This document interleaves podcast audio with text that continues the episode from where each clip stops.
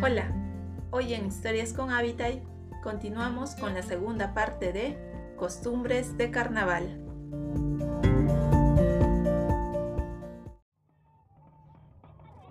Al terminar, todo el pueblo regresa a la iglesia, siguiendo las rondas de baile en la misma procesión que en la mañana. Van a la iglesia a dejar el báculo y los mayordomos se quedarán allí. En el templo, todos se arrodillan delante del altar mayor, en una oración silenciosa para agradecer a Dios que la ceremonia se haya podido cumplir. Al salir del templo, en la misma procesión, tocando y bailando música de carnaval, los ayutenientes acompañan al mozo a su casa y después, poco a poco, se retiran, regresando cada uno a la casa de su teniente. En la tarde y en la noche, cada ayllu saldrá tres veces a bailar por las calles principales del pueblo. Los mayordomos que se habían quedado en el templo van a la casa del guatayo hasta el amanecer del día siguiente. Es imprescindible que permanezcan despiertos toda la noche para que en todo el año haya buen tiempo y que no haya heladas. La repartición de los terrenos. Al día siguiente se reparten los terrenos comunales entre las familias de los cinco ayllus y esto se desarrolla en tres etapas. La primera, Jalpa Muyuchi, o hacer rotar la tierra, donde todos los integrantes de un ayllu se reúnen en la casa del teniente, donde hacen quintus y hablan sobre las parcelas del ayllu y los derechos de los unos y de los otros.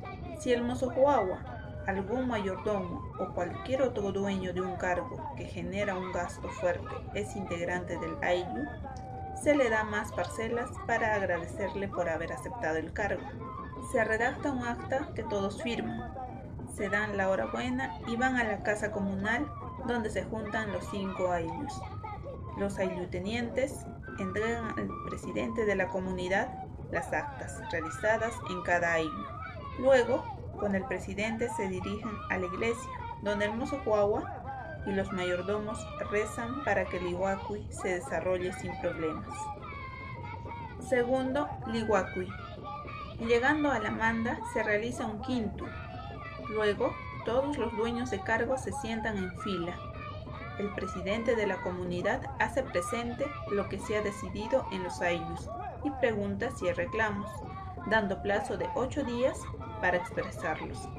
Después el mozo los mayordomos y las mujeres regresan al pueblo. El presidente, los ayutenientes y los interesados van a inspeccionar las parcelas. Descansan tres veces y la última vez se hace quinto arrojando al aire. Al regreso, cada ayllu se dirige a la casa de su teniente. Tercero y último, Kamachikui, Aquí es donde acuerdan quiénes van a tomar los cargos para el año siguiente, ya sea ayutenientes, mozo mayordomos, personas que bajen a la selva de ramos para la Semana Santa, inspectores, incluso quien pondrá las velas en el templo en Semana Santa. El inspector entrante va de Ayllu en Ayllu a coordinar con los diferentes voluntarios y los ayutenientes para que todos los cargos sean ocupados al final de la costumbre. Aquel día es el único del año en que los ayllus funcionan como asamblea. Después la presidencia de la comunidad arregla directamente todos los problemas. Luego del Kamachikui, por fin pueden descansar todos los dueños de cargo, bailarines y músicos. Chaku Apakui por fin llega el último día de carnaval y empieza con la costumbre de Chaku Apakui o traer un animalito salvaje. Cada ayllu visita a las autoridades del pueblo, ofreciendo a cada una un animalito vivo. Hacen quintu y la autoridad invita hojas de coca y bebidas a todos los integrantes del ayllu presentes. Luego empieza la música, la señora del ayuteniente saca a bailar a la autoridad, mientras que la banda de músicos toca tonadas del guerra o haciendo guerra, y las mujeres, bailando, azotan con fuerza a los varones con las ondas de baile. Se baila así tres veces, y luego se despiden dejando el campo libre para que venga otro año. Hacen tres quintos para que se vaya seguro el Pugley. La despedida del Pugley. Cuando los ayllus terminan sus visitas, van a sus casas a comer y después salen a bailar al punto más alto del pueblo, que está entre la parroquia y el cementerio.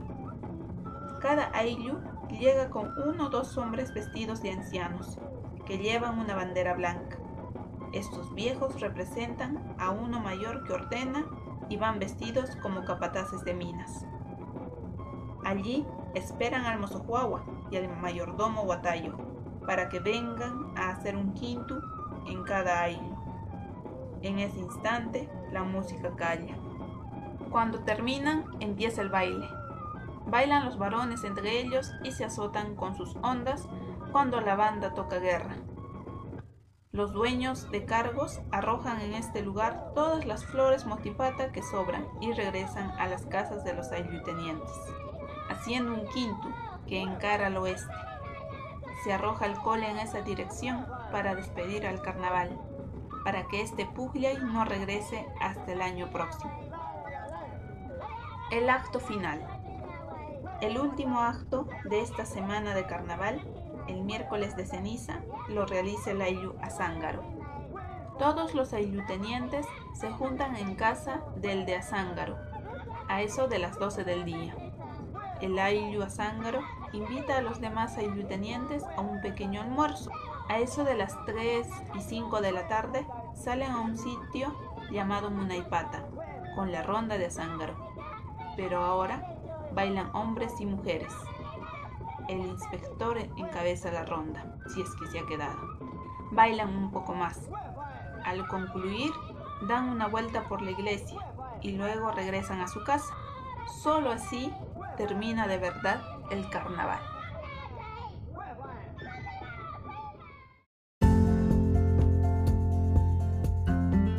Gracias por haber escuchado las historias y si aún no lo has hecho, hazlo Gracias también por abrir tu mente, dejarla ir a un mundo de creencias y seres sobrenaturales.